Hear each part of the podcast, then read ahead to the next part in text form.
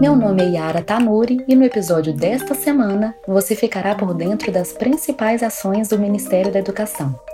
Além disso, trouxemos hoje o secretário de Educação Profissional e Tecnológica, Vandenberg Venceslau, para falar sobre o novo painel coronavírus de monitoramento. Este é o segundo episódio do podcast 360 da Educação.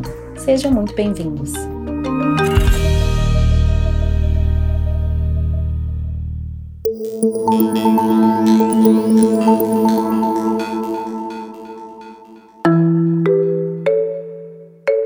Confira agora o giro da semana. INEP. INEP inicia avaliação externa virtual em loco. Comissões avaliaram a autorização de novos cursos em sete instituições. Até outubro, a autarquia pretende realizar 5 mil avaliações externas virtuais. Publicado o edital do Enseja PPL 2020. Provas para adultos presos e jovens sob medida socioeducativa serão aplicadas em 13 e 14 de outubro de 2021. A adesão deve ser solicitada até 4 de junho. CAPES A CAPES publicou a relação dos 60 estudantes selecionados para o Programa de Doutorado Sanduíche no Exterior, o PDSE. Parceria CAPES e MEC libera manuais ABC gratuitamente. Os produtos apresentam informações teóricas sobre alfabetização, com embasamento científico e trazem programas de intervenção para a realidade prática em sala de aula. Fundo Nacional de Desenvolvimento da Educação. 32 novos ônibus do caminho da escola vão beneficiar estudantes da rede estadual do Piauí. A solenidade de entrega dos veículos ocorreu no dia 26 em Teresina. Prazo para aditamento de contratos do FIES é prorrogado.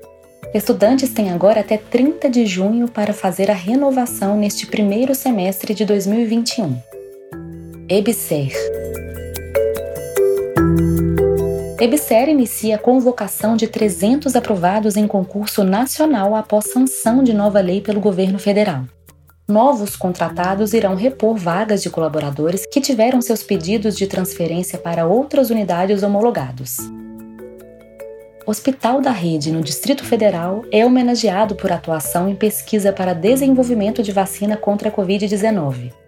Senado Federal reconheceu o Hub pelos testes realizados na fase 3 do estudo da Coronavac.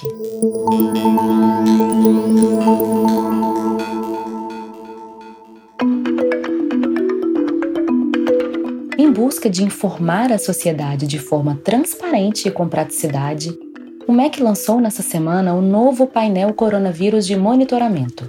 A ferramenta, desenvolvida pelo MEC em parceria com a Rede Data Science Brasil e coordenada pela Universidade Federal do Oeste da Bahia, a UFOB, fornece dados em forma de mapas e diagramas interativos e responsivos em tempo real sobre as ações e funcionamento das instituições federais de ensino durante a situação de emergência em saúde de Covid-19 convidamos o secretário de Educação Profissional e Tecnológica, Vandenberg Venceslau, para nos explicar um pouquinho mais sobre o painel Coronavírus de Monitoramento.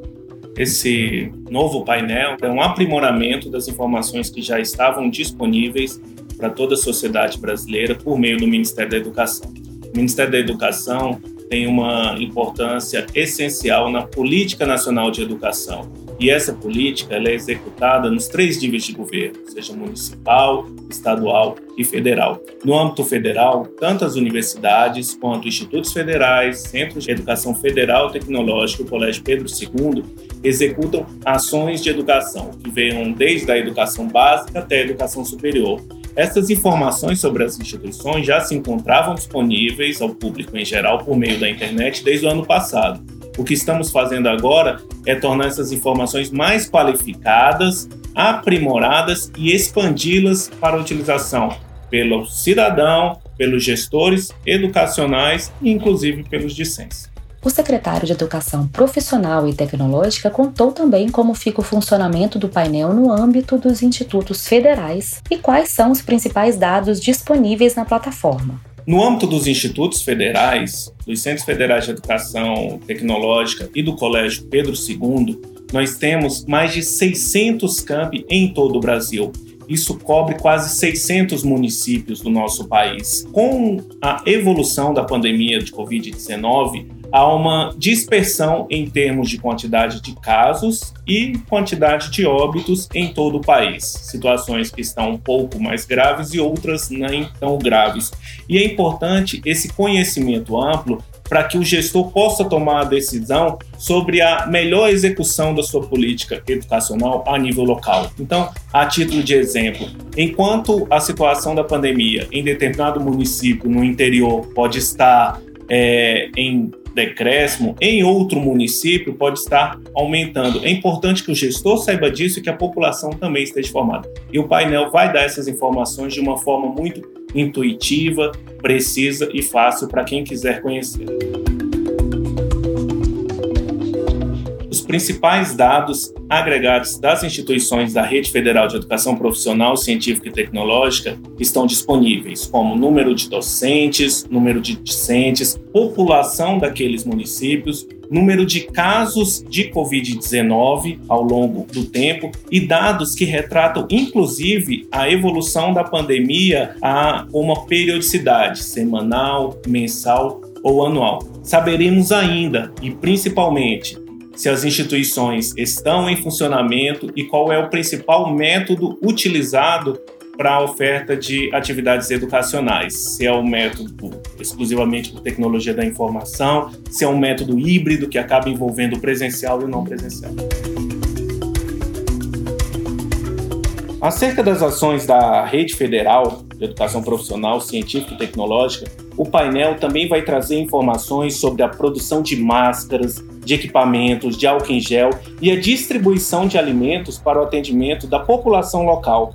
Nessas ações, houve também a participação dos alunos, atuando em rede no combate ao coronavírus, aprendendo não só a prática do conteúdo pedagógico, mas desenvolvendo também uma importante responsabilidade social, que é de todos. Os filtros desse painel permitirão visualizar as ações da rede federal, o funcionamento de cada instituição, além da modalidade de ensino ofertada. E mais, há informações sobre a conectividade no âmbito dessas instituições. Como sabemos, hoje já foram disponibilizados mais de 75 mil chips de celular com conectividade à internet para os alunos da Rede Federal de Educação Profissional, Científica e Tecnológica. E esse foi o segundo episódio do podcast 360 da Educação do Ministério da Educação. Gostaríamos de agradecer ao secretário Vandenberg pela participação. E até o próximo episódio.